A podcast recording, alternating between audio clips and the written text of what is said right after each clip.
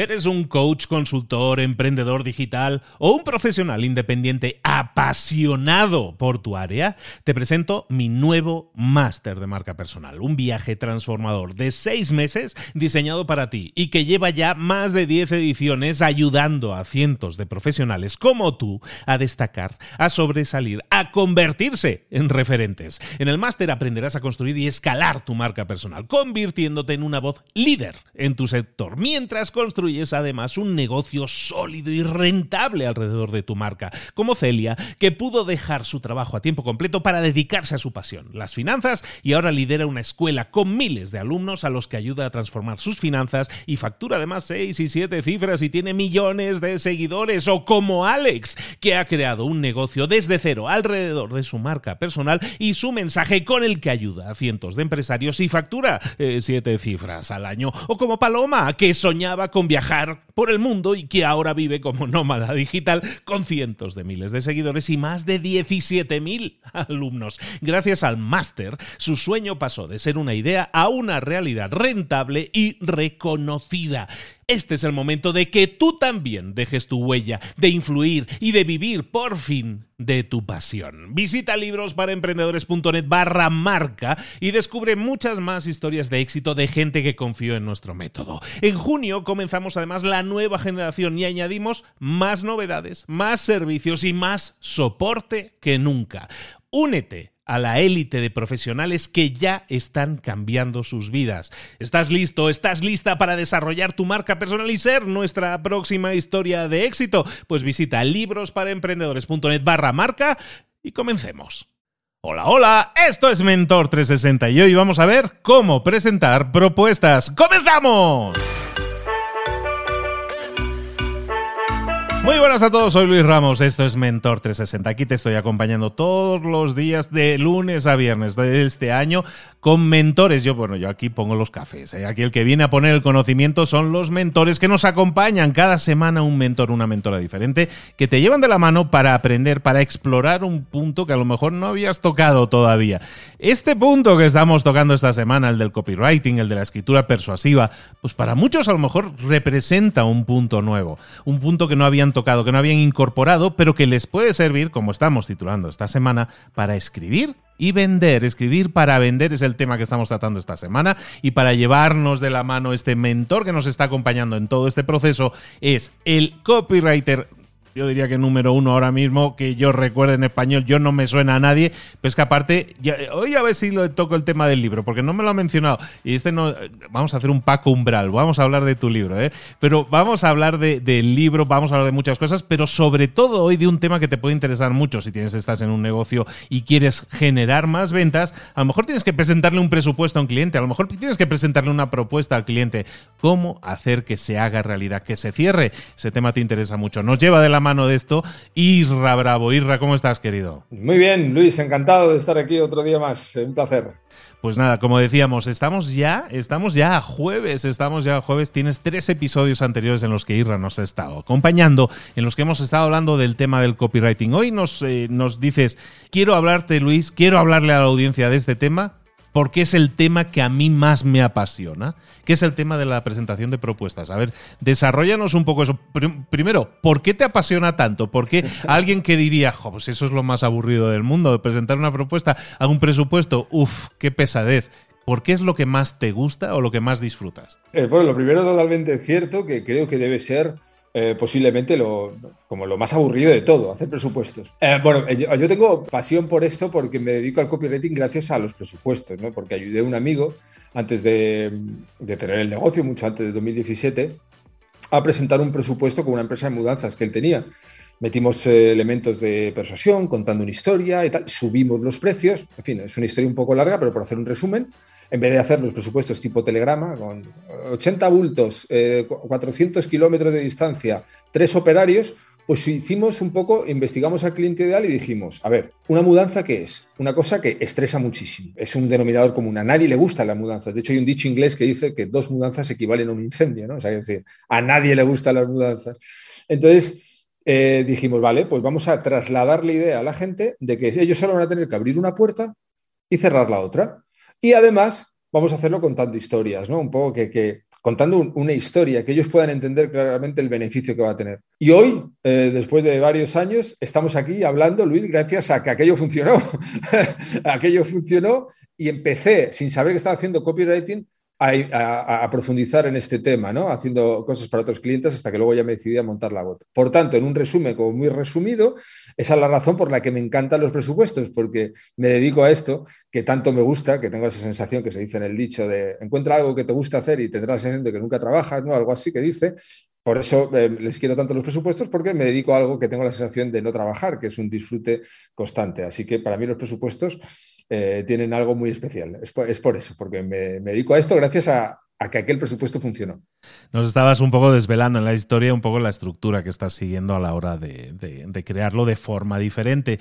Eh, mucha gente que nos pueda estar escuchando y que haga presupuesto dice, bueno, yo ya sé cómo se hace un presupuesto, no hay secretos ni cosas.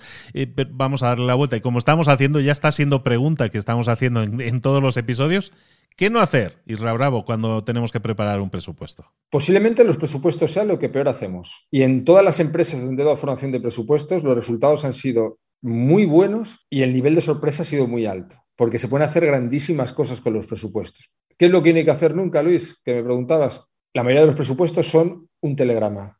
Quiero decir, eh, parece un prospecto. Son características, eh, tantos azulejos, tantos metros cuadrados, tal, tal, tal, tal, precio tal, más impuestos, los impuestos que, toquen en su momento. Entonces, la creencia general es, a la gente lo único que le preocupa es el precio. Eso es un error enorme. El precio es simplemente un elemento más.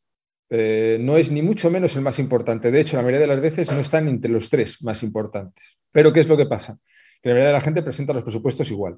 El que va un poco más allá, el que ya quiere profesionalizarse, lo mismo lo prepara con fotos, con mucha información corporativa, tal. Bien, buena intención, pero tampoco nos vale, porque estamos haciendo un ejercicio de yoísmo total de mi empresa, 25 años, somos 40, tenemos no sé cuántos millones de proyectos.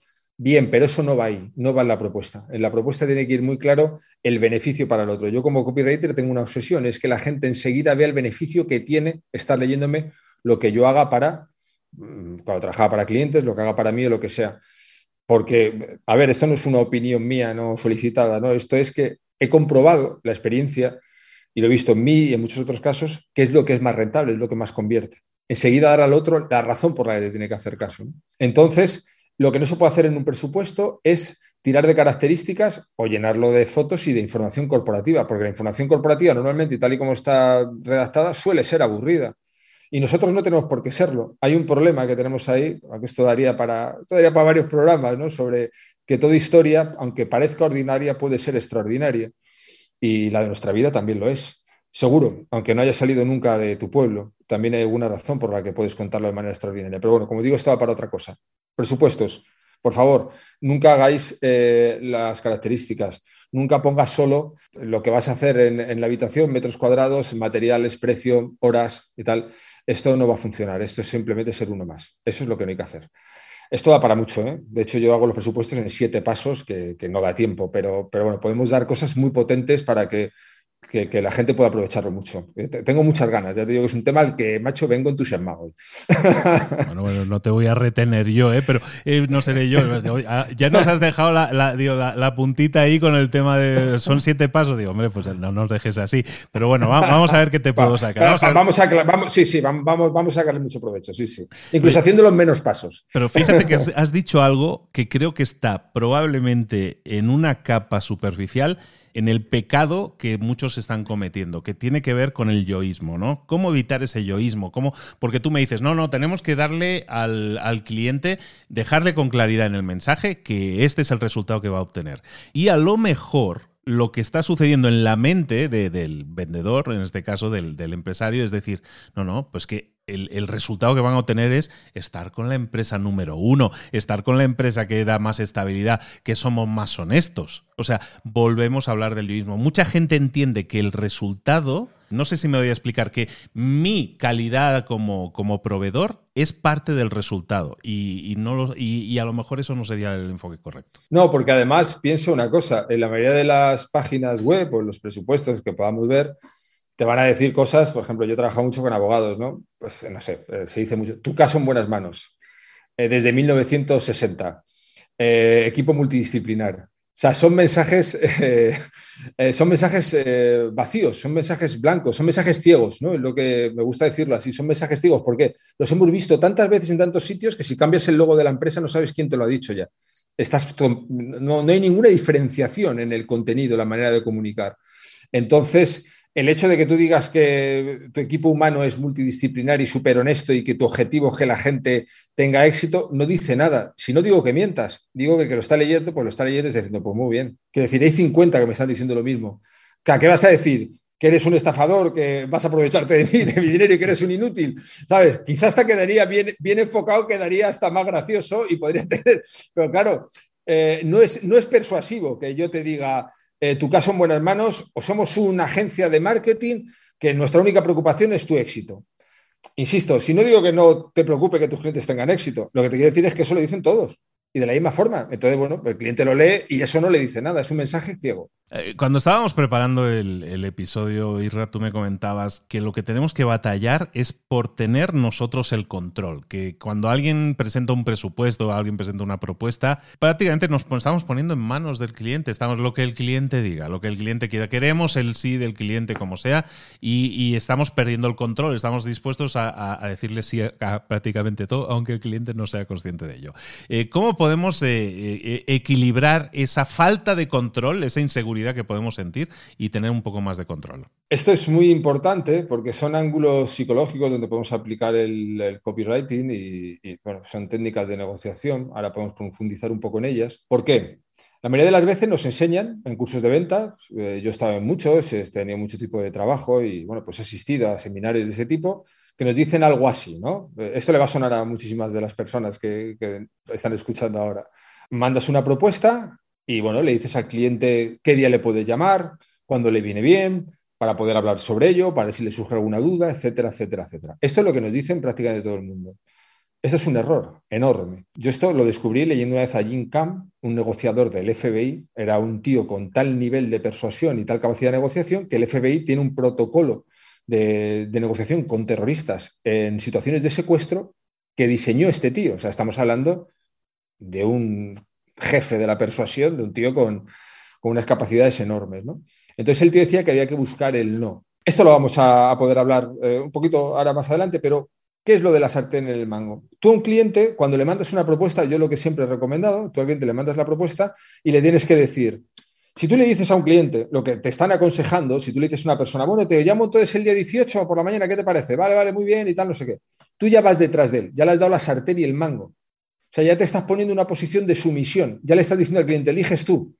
Como tú pagas, tú eliges. Entonces ya te estás poniendo en una situación de debilidad. La vida es un juego de validación. Si tú te pones en una situación de debilidad, el otro ya cree que te puede torear. Y no digo que lo haga a posta ni a mal por ser mala persona, simplemente pues ve que tú eres el que vas detrás. ¿Qué es lo que pasa? Que muchas veces llega el 18, llamas, mira la pantalla y dice, tal, pesado este. Pues no se lo cojo. Que a veces se lo puede coger, pero es que esto pasa, es humano también, ¿no? Decir, ay, pues no he pensado nada, Oye, llámame la semana que viene, que le tengo que hablar con no sé quién. Y esto es un bucle. Entonces tú pierdes tiempo. Estás detrás del cliente constantemente, pidiéndole constantemente que te diga, por favor, cuándo puede dar tu respuesta. Esto es lo que nos enseñan a hacer. ¿Qué es lo que hay que hacer cuando tú mandas una propuesta? Ser tú el que tenga el control. Tú tienes el asiento por el mango, mandas una, propuesta y le dices, por favor, me tienes que confirmar antes del día 5 si te interesa o no te interesa bueno, pues una dimensión para dimensionar mi trabajo, para la organización, eh, me lo tienes que decir. Tengo comprobado una cosa, luego hablaremos del pedir el no, pero para ir por partes y que la gente le pueda sacar el máximo provecho a esto. A menos plazo, sin presión, ¿eh? Lo mandas eso y lo dejas ahí. A menos plazo le des una persona para tomar la decisión, más convierte. Tú le das a una persona un mes y le dices, te llamo yo y vas detrás de esa persona, pierdes tiempo, pierdes energía, pierdes hasta autoestima, porque te rechazan tantas veces y tienes que ir tanto detrás de la gente que hasta profesionalmente dices, joder, no, no valdré yo lo suficiente que tengo que correr detrás de los clientes. Pues esto es un mal que, todos hemos tenido. prácticamente que hemos tenido un negocio, todos hemos pasado por esto. Y dices, joder, no, no tendré yo suficiente conocimientos de esto y experiencia como para tener que ir detrás de, y ya no sabe lo peor, del gilipollas este que tengo que ir detrás de él y tal, no sé cuántos. Esto nos sale un poco de dentro, ¿no? Pero es que se lo estás poniendo así, o sea, al, darle la sartén y el mango al cliente, pues eh, inevitablemente la reacción es esta. ¿Cómo podemos evitar todo esto? Muy sencillo. Y además ya te digo que esto está más que comprobado. Le acortan los plazos de decisión y le invitas a él a que tome el paso. Le dices, si no, digamos que esta plaza que tengo va a ser eh, ocupada por otro proyecto. Cuando tú haces eso, demuestras más autoridad, demuestras tener mucho más donde elegir, demuestras tener un control sobre tu negocio, demuestras tener más confianza. Son una serie de elementos que te convierten en un profesional más atractivo. Esto es así, o sea, son, cosas que dices, hostia, pues eso es como lo de ligar. Si tú conoces a una chica y la mandas a la media hora 30 WhatsApp diciendo que es lo más guapo que ha visto en el mundo y que te quieres casar y que no sé qué, pues muchas veces eh, va a decir, pues este tío está desesperado, no le ha hecho caso a nadie, yo me he tomado con él una Coca-Cola buenas horas, ¿sabes? Porque estás mostrando una necesidad, ¿no? Cuando tú sabes mantener una distancia, sabes eh, ganarte ese respeto por ti mismo, resultas una persona, esto es unisex, además, resultas una persona más atractiva para los demás. Y ya no hablo atractivo a nivel de estar ligando, esto era un ejemplo, hablo de un atractivo profesional, de las ganas de querer trabajar con X persona. Por tanto, es muy importante no darle al cliente la opción de que te diga cuándo, cómo y por qué. No, no. Esto es tener mentalidad de empleado. Muchas veces montamos un negocio y seguimos pensando que somos empleados. Y cuando tú montas un negocio, el dueño del negocio eres tú, mandas tú. Esto parece una tontería, pero hay que interiorizarlo. Cuando eso lo interiorizamos, los resultados son mucho mejores. Por tanto, nunca le digas a un cliente, ¿cuándo te llamo para que te decidas? No, no, tú le mandas la propuesta y le dices tú cuándo se tiene que decidir. Y a menos plazo le des, más convierte. Luego, sé que mucha gente escucha esto y dice, no, no, pero en mi nicho es diferente. No, no, en tu nicho no es diferente. Eso es lo que más se dice. A no ser que le vendas a marcianos. ¿eh? O sea, si tú le vendes a marcianos, entonces sí, pero si le vendes a seres humanos, ya te digo que es mucho mejor que no les persigas. Cuando tú persigues a alguien es un efecto de, repele. Automáticamente la otra persona se pone en guardia. Es como yo he vendido máster de 6.000 euros, no míos, que yo nunca he tenido productos de ese tipo, sino para clientes con los que he trabajado, y, hemos pasado de estar persiguiendo, por así decirlo, al cliente, oye, ¿cómo te viene bien que hablemos? ¿Cómo te lo presento? ¿Cómo qué tal? No sé qué, a mandarle la propuesta y decirle, tienes que rellenar este formulario y ya decidimos si, puedes optar a la plaza o no. Entonces, claro, eso da, es, que si lo pensamos, psicológicamente nos da mucha más seguridad. ¿Por qué? Porque no es lo mismo que alguien te persiga para que le des 100.000 euros, que acabas como agarrando los 100.000 euros. Eh, de la mano y dices, espera, espera, que es que está desesperado, este, este, eh, soy su único cliente, no tiene un duro, no sé, te, te, te, genera una desconfianza a que tú le digas a una persona, no, no, no me interesa, o sea, ahora vemos si puedes entrar o no, vamos a ver si puedes pagar o no, vamos a ver que, quiero crear un grupo de personas y tal, pero que esto sea cierto, o sea, no es, no es una estrategia en plan mm, de tirarse el rollo, sino que tú lo haces porque sea cierto y al final acaba sucediendo enseguida, de verdad. Entonces, claro, em, psicológicamente es mucho más fácil que una persona vaya a entregarte 6.000 euros cuando tú no los quieres que cuando tú les persigues. O sea, cuando tú no los quieres en el sentido de decir, e, esta plaza está cotizada, sé que si no soy yo, van a ir otros tres a por ello. Te convierte a sus ojos en un profesional más atractivo y más confiable realmente. O sea, genera confianza que muestres ese desapego. Por tanto, eh, es muy importante este matiz psicológico a la hora de presentar presupuestos y hasta aquí la chapa de este rato, que llevo un montón enrollándome. No, no, no, eh, está, siendo súper interesante y para espero que, mm, ilumine mucho muchas personas decir, ah, pues sí, eh, a lo mejor por eso no estoy vendiendo tanto, a lo mejor estoy siendo demasiado insistente y estoy demostrando demasiada necesidad, entonces poco estatus, ¿no? Mencionabas tomando el guante que lanzabas por ahí, mencionabas el tema de la negociación y de que y, me, sacudías hace un rato con una frase que era de tienes que conseguir un no para conseguir un sí. A ver, desarrollame eso. Sí, esto es eh, de Jim Cam, del maestro Jim Cam, que esto se puede aplicar muy bien a propuestas. ¿no? Tú imagínate que haces una propuesta a alguien y le das cinco días para que te responda.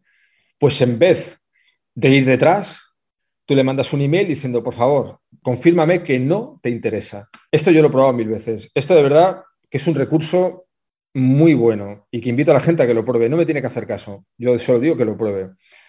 Cuando tú le dices a alguien, por favor, confírmame que no te interesa, normalmente, no, no, es infalible como nada lo es, pero el nivel de conversión que hay cuando le dices a alguien, confírmame que no te interesa, para poder dar paso a otro proyecto que tengo entre manos, automáticamente se levanta un resorte en la otra persona y dice, no, no, sí, sí, sí me interesa cuándo lo cerramos, cuánto tengo que darte la señal, lo que sea, etcétera, etcétera.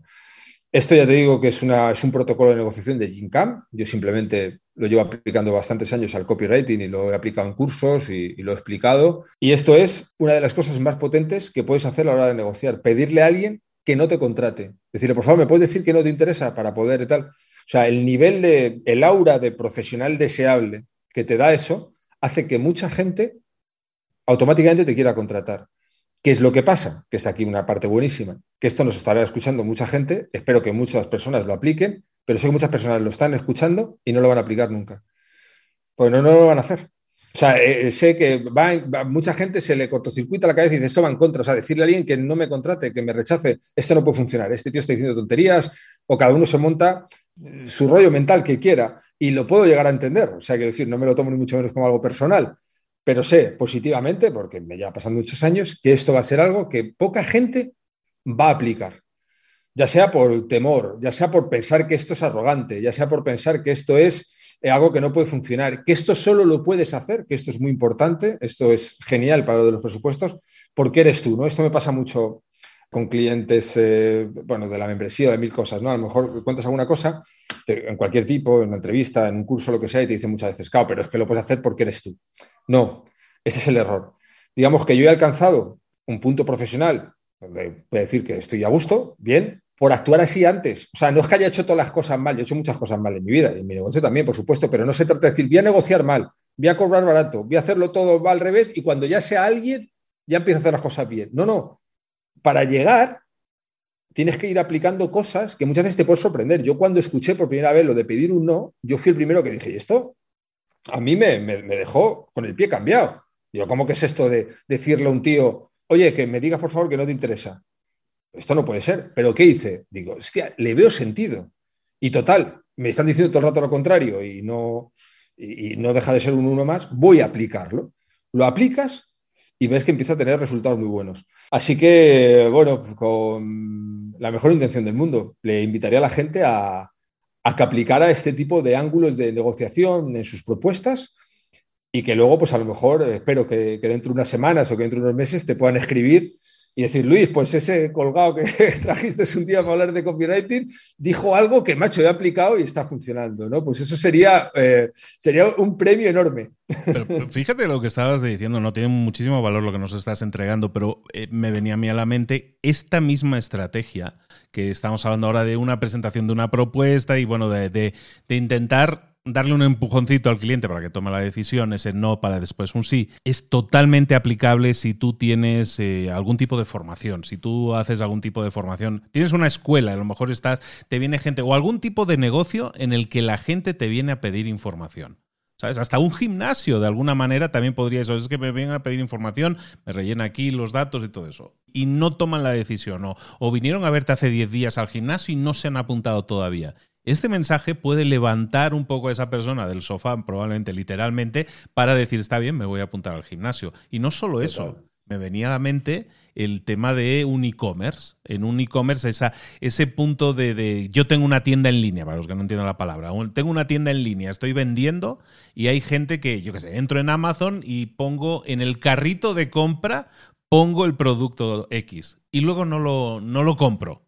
Pues a lo mejor yo puedo ser Amazon o, tu tienda y decir, mira, aquí esta persona demostró interés, porque demostró interés, si no, no metes la, cosa en el carrito, pero no lo compró finalmente o no ha tomado la decisión después de dos, tres días, pues a lo mejor enviarle un, mensajito de mm, confírmame que no te interesa y lo quitamos del carrito, eso puede significar también lo que estamos diciendo, ¿no? La aplicación de esta misma teoría. Sí, sí, eh, puede funcionar para casos que está diciendo perfectamente, de hecho se aplica y, yo lo he aplicado eh, con resultados muy buenos. Pues como siempre hablamos, no, es infalible, pero desde luego, pues, que solo sea por los ahorros de tiempo. Imagínate qué productivo puede llegar a ser una persona que de estar persiguiendo a un montón de clientes a que simplemente les mande email para decirles que les diga que no le interesa. O sea, aunque vendiera lo mismo, que va a vender más, es que encima va a tener mucho más tiempo para poder hacer muchas más propuestas o lo que tenga que hacer. ¿Por qué? Porque es que perseguir al cliente es una de las cosas más agotadoras y más frustrantes que hemos tenido por prácticamente cualquier persona que nos hemos dedicado a, tener negocios o cosas de estas. ¿no?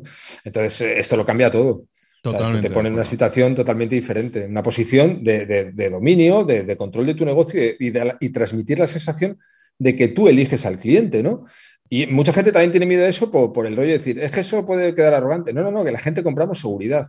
O sea, yo sí voy a contratar un profesional, me gusta que ese profesional sea un profesional, bueno, cotizado y que sea un profesional que sepa más que yo lo que tenga que hacer. Y con eso no quiere decir que tenga que ser un desagradable en un borde, porque claro, no, no tiene nada que ver, pero si una persona que no vaya detrás mía, si va detrás mía diciendo, es que no lo podemos evitar, o sea, nos causa rechazo eso, nos, nos, transmite inseguridad y malas vibraciones. Al final lo que estamos haciendo es, es cada uno que explore en su propio mercado, en su propia situación, oye, ¿dónde podría yo? Igual que estaba haciendo yo el ejercicio de esto, lo podríamos aplicar aquí, aquí, aquí.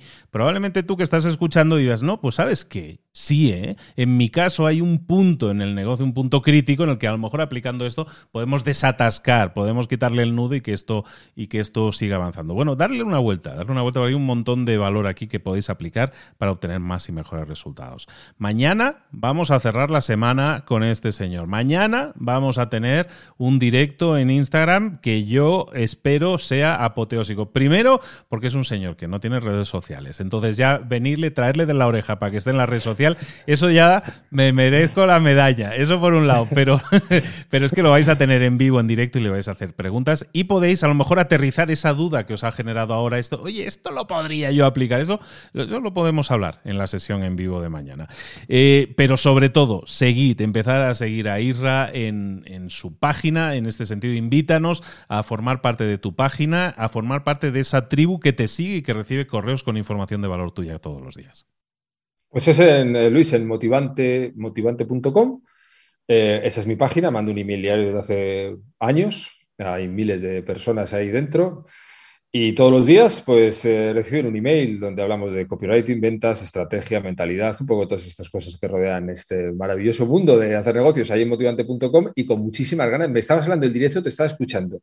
Y tengo unas ganas. Eh, bueno, aquí queda dicho que voy con todas las ganas del mundo para mañana y espero poder ayudar un montón a la gente que, te sigue y, bueno, pues eh, ayudar en la medida de lo posible, tanto como pueda, a todas aquellas personas que, estén ahí en el directo. pues eh, seguro que va a ser memorable y lo vamos a intentar que así sea.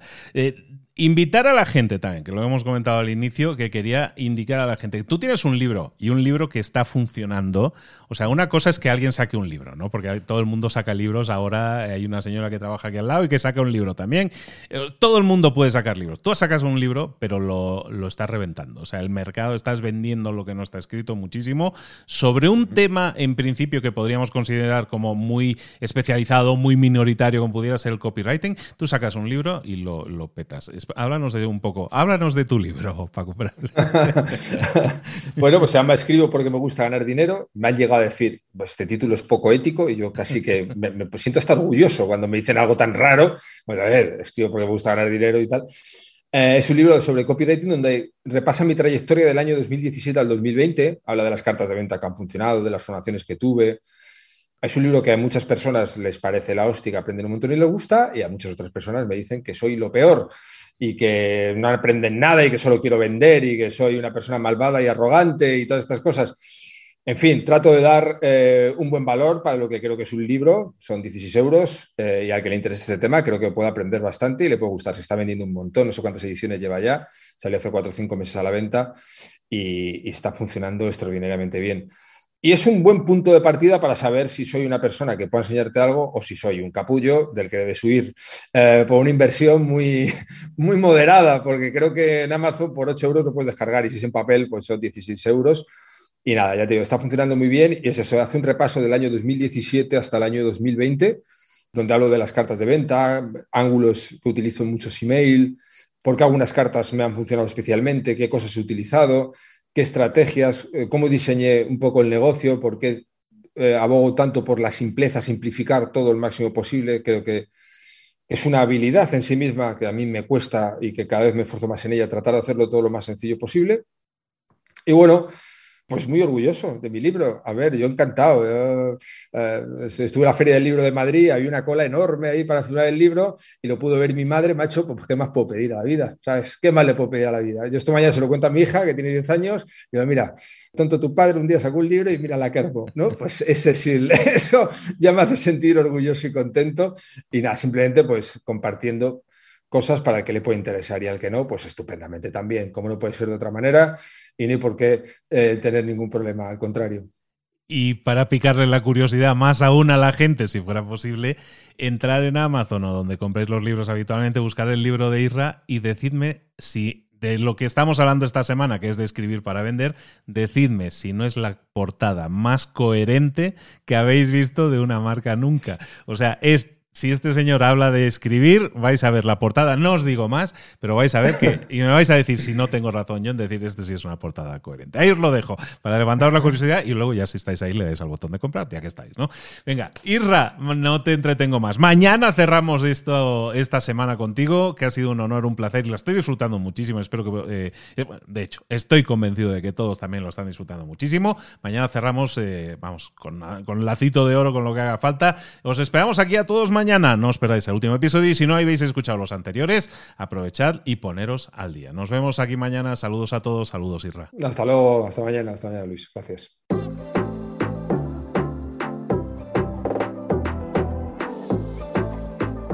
Y ahora pregúntate, ¿en qué quiero mejorar hoy?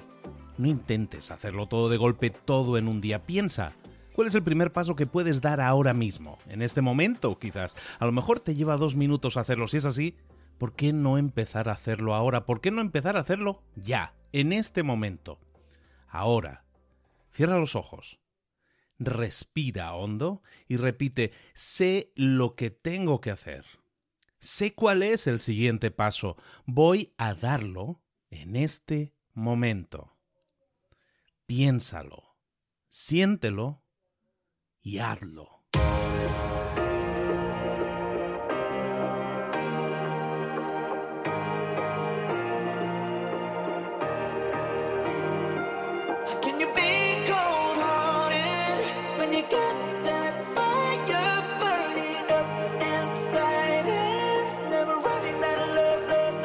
Muchas cosas de las que hemos visto hoy ya las sabes. La mayoría del conocimiento que compartimos aquí ya lo sabes. Sabemos lo que tenemos que hacer, sabemos lo que tenemos que evitar, lo que no tenemos que hacer, todo eso ya lo sabes. El único problema es que no lo ponemos en práctica, no pasamos a la acción y es ahí donde te necesito a ti y a tu compromiso.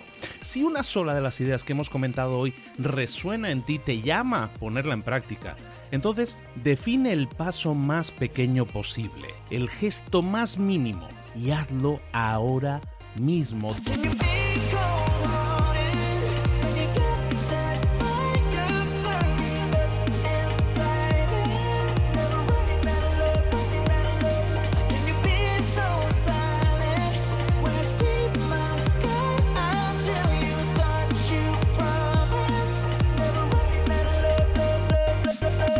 Hablo de crecimiento personal, pero también de crecimiento profesional. Expandir tu red de contactos, mejorar tus relaciones con los demás, aprender alguna cosa nueva, poner en práctica una pequeña técnica que te ayude. Todo suma, pero solo suma si lo pones en práctica. No si piensas en ponerlo en práctica. Pensar en ponerlo en práctica no sirve, tienes que ponerlo en práctica, pasar a la acción.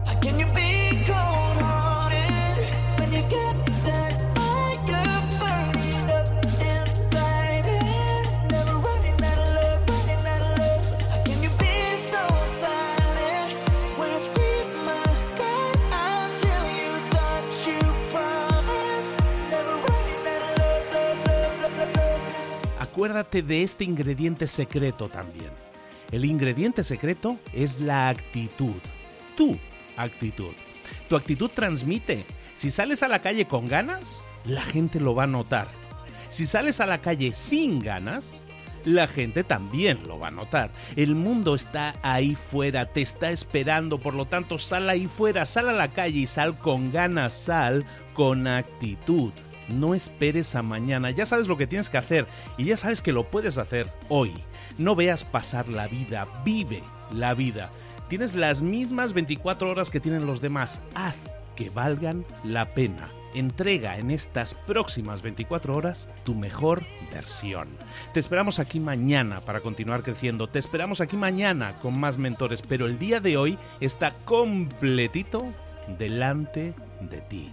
Así que ponte en pie pisa fuerte, respira hondo, sal ahí fuera y conquista tu día.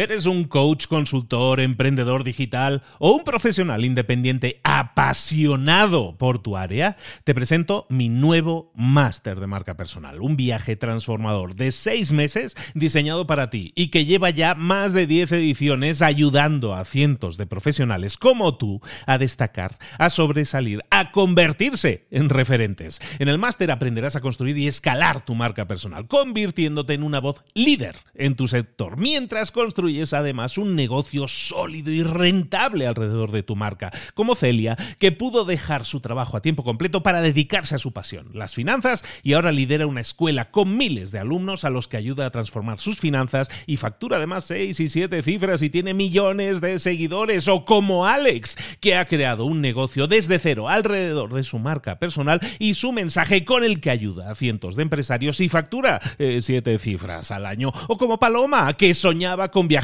por el mundo y que ahora vive como nómada digital con cientos de miles de seguidores y más de 17.000 alumnos. Gracias al máster, su sueño pasó de ser una idea a una realidad rentable y reconocida.